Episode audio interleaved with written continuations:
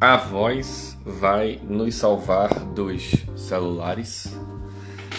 É, é com essa pergunta aqui que eu abro o, Vitices de hoje para justamente fazer esse questionamento, porque ah, se tem algo que a gente pode aprender sobre mercado de maneira geral e que é uma lição máxima de movimentos é siga o dinheiro e dentro desse contexto de siga o dinheiro, se tem algo que essas grandes empresas de tecnologia consolidadas no mundo todo têm feito hoje é um movimento de começar a investir em interfaces, interfaces por voz. Ah, talvez o Google Now, a Siri, a Alexa e todas essas outras sejam na verdade é, grandes vozes, literalmente, com perdão do trocadilho, grandes vozes protagonistas de uma de uma música que está tentando se desenhar aí, que é o que é que vem no pós-celular, o que é que é o futuro do celular, o que é que é o próximo gadget, e é algo que as pessoas têm procurado muito tentar entender a, qual a direção que esse negócio está indo, e dentro desse contexto, é, eu acho engraçado a gente falar de voz no salvar dos celulares, porque no final das contas, quando a gente diz voz como algo que no princípio foi para o que o celular foi criado e em algum momento nos últimos 10 anos a gente colocou tudo neles, menos lembrar, pensar e se preocupar com voz, tanto quanto a gente deveria. É, isso faz a gente revisitar de maneira meio engraçada o que é vai nos salvar dos celulares, porque no final das contas foi para isso que ele foi feito. Mas é, tá tendo um evento, ou melhor, teve um evento essa semana toda que chamou muito a atenção de muita gente, que é a CES, a Consumer Electronic é, Consumer Electronic, eu acho que é Exposition, mas qualquer coisa, por favor, me corrija depois, caso eu não lembre. É, acho que é, não, acho que Consumer Electronic Show, alguma coisa assim. Mas uh, uma das coisas que foi um dos grandes destaques comentado pela mídia em geral é alguns números a respeito de, de, de essas assistentes de voz, né? Então, por exemplo, alguns números só para vocês terem ordens de grandeza de coisas interessantes aí. Ah, 41% das residências americanas hoje. Desculpa, eu vou repetir. 41% das residências americanas tinham em dezembro algum assistente de voz. Isso significa dizer que aquele Amazon Echo, aquele troçozinho que fica dentro das casas e que a gente pode conversar com eles, que algum outro da vida, tipo do, do Google, que eu esqueci agora, acho que é Google Home também, estava uh, nas casas. Isso significa que 41% das residências americanas já tem um troço desse. E é, é muito doido a gente imaginar que há 10 anos atrás, agora a gente está começando a falar em 11, o conceito de smartphone, da maneira como a gente imaginava ele hoje, não estava aí. Então, duas coisas para se ter em conta com um número como esse. Né? A primeira é a, a nível de mercados tecnológicos, hoje, para o consumidor final, né, de uma maneira geral, a China e Estados Unidos são repertórios que reproduzem primariamente os Estados Unidos geralmente com mais frequência, mas lá eles reproduzem coisas que vão chegar aqui no Brasil com alguma é, algum delay, mas chega. Então é bem factível que a gente comece daqui a, sei lá, 3, 4 anos, está começando a falar em quantos por cento das residências brasileiras tem um troço desse. A gente poderia se aprofundar para falar sobre acesso à tecnologia, à comunicação, interfaces por voz, mas como a visão aqui é talvez ainda falar de alguns números de grandeza, eu vou guardar sobre o impacto na sociedade de interfaces por voz para falar um pouquinho na frente, já já. Um segundo número em ordem de grandeza que foi colocado aqui é que, e aí mais uma vez, né, o, a NPR, que é a rádio pública americana, soltou um documento chamado The Smart Audio Report. E basicamente o objetivo deles com esse documento que está disponível uh, na internet por aí, vale a pena dar uma catada depois, que é basicamente o reporte do áudio inteligente eles trouxeram alguns outros números uh, bem curiosos falando sobre isso. Né? Por exemplo, 8% dos americanos ganharam a caixa de som inteligente no Natal.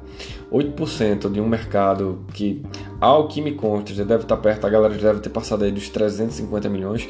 A gente está falando que em torno de 40 milhões de trocinhos desse, né, desse, dessas coisinhas com voz inteligente foram compradas. Isso é coisa pra caramba se a gente parar para olhar e isso a gente está falando ainda dentro do contexto do consumidor final.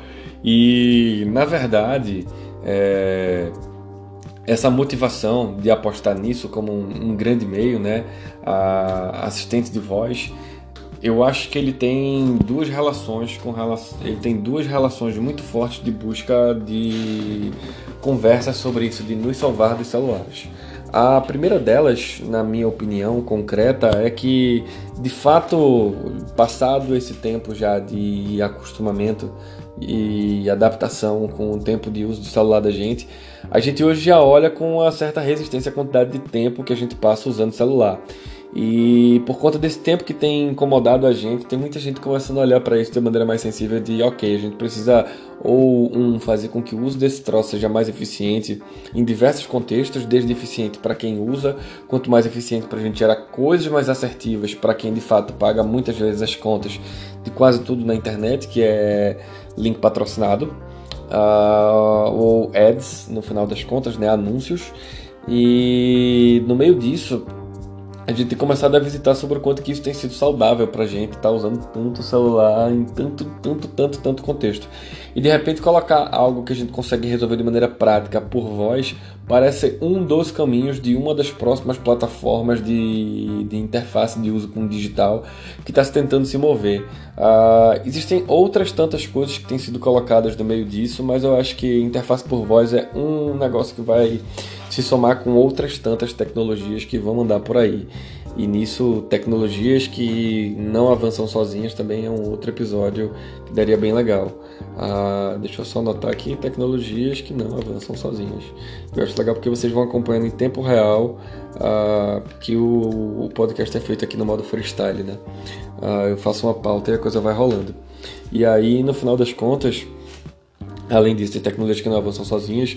Tem um, tem um outro movimento que foi feito há mais ou menos uns 4 ou 5 anos atrás, que era, de o, que era de adicionar o uso de interfaces de realidades expandidas, como a realidade virtual, a realidade aumentada, a realidade mista, e que isso é algo que ainda está muito distante da realidade dessas interfaces por voz, principalmente hoje, na minha opinião, principalmente por já ter trabalhado com isso na área, é uh, o preço. O preço para entrar num consumo de uma experiência relevante e imersiva de realidade virtual, ele tem um ticket médio um pouco maior em comparação a, a outras interfaces. E se a gente colocar com, em comparação com uma caixinha de som inteligente dessa, que custa 200, 150 dólares, a, a diferença é absurda, tá ligado? Então é fora de comparação. Ah, somado a isso, existe um, uma questão de que por mais que a gente ah, vá sofisticando cada vez mais, cada vez mais, tornando cada vez mais a usabilidade, então essa coisa de você fazer e tornar o uso de tecnologias fáceis, ainda assim, ah, por mais que a gente evolua na capacidade de entender o uso das pessoas com a tecnologia e fazer com que esse uso delas se torne ainda vez mais, cada vez mais positivo, ah, a sensação que eu tenho é que isso tem dado uma de complicação cada vez maior em muitos momentos para muitas pessoas. E tendo em vista isso, é, é, o que me leva à questão de que interface por voz é um negócio lindo nesse sentido, onde no conceito, se você conversa com algo e aquilo responde para você e consegue criar comandos, obedecer a comandos, criar dados, gerar dados e colocar informações analíticas para você, isso é muito útil.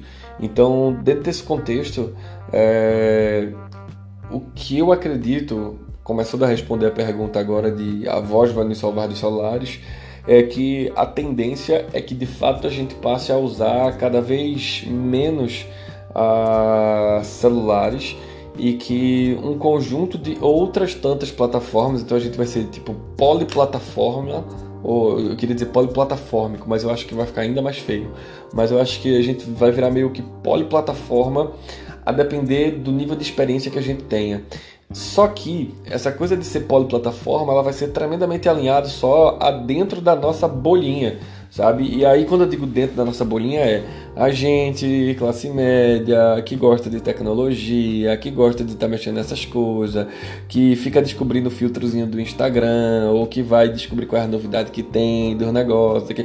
A gente vai ter, vai talvez ter uma vida bem poliplataforma, mas no geral, no geralzão mesmo, essa galera que ainda está vivenciando a primeira experiência de inclusão digital, uma interface por voz é algo extremamente prático, factível e imediato. E mais do que isso, é encorajador a que você continue usando aquilo ali sem sentir que você precisa ler um manual gigantesco para poder conversar com as pessoas no mundo digital. Então eu só fico imaginando, por exemplo, poder falar para minha avó que ela vai poder fazer a compra daqueles negócios que ela sempre compra toda semana e dizer, vovó, ó, essa é a caixinha aqui, a senhora conversa com ela, a caixinha vai trazer, vai conversar com você e dizer o que é que você quer.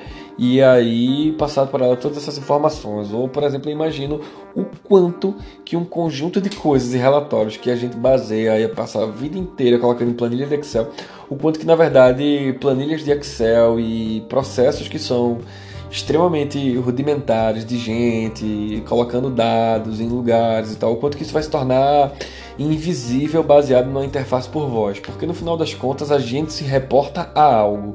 E um documento que muitas vezes a gente cria planilhas e planilhas e mundos de planilhas, uh, esse mundo de planilhas ele muitas vezes é tremendamente ocupado por a necessidade da gente ter algo guardado para poder mostrar para alguém como está documentado para poder usar aquilo ali para análise. Então eu acho que a criação de planilhas e análise elas vão se tornar muito mais fáceis com isso. E por fim, uh, eu acho que uma das outras tantas coisas é uh, assistentes de voz dentro desse contexto de consumidor final e o consumidor final eu digo a galera que vai olhar e achar tão incrível quanto o Zap Zap é, ou quanto mandar encaminhar corrente no Zap Zap, essas pessoas vão brincar de usar essas paradas, não vou nem chamar de brincar, né? elas vão se adaptar ao uso dessas paradas para muito provavelmente desenvolver experiências de uso mais sofisticadas com outras coisas.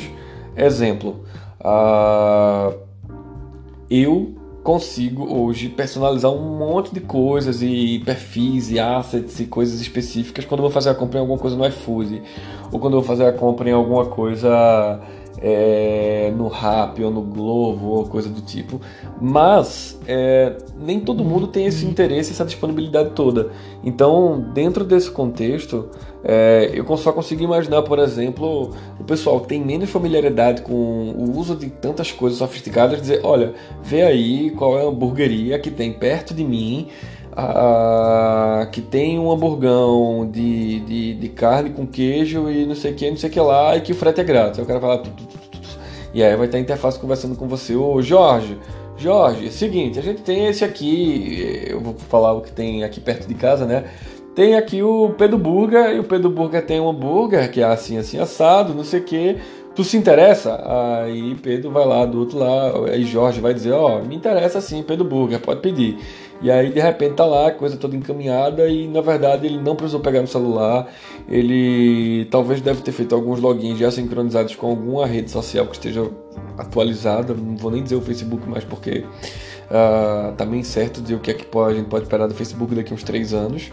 E enfim, é isso. Parece meio, meio maluco imaginar que a gente talvez comece até a. E sendo bem viajado. Talvez pode parecer meio maluco, mas tal, quem sabe, na verdade, o pós-celular é algum tipo de interface só com tela e na verdade sofisticam ainda mais os microfones e fones de ouvido e o tempo todo a gente começa a andar de fato com coisas na orelha, tá ligado? E o smartphone vira só a tela, sabe?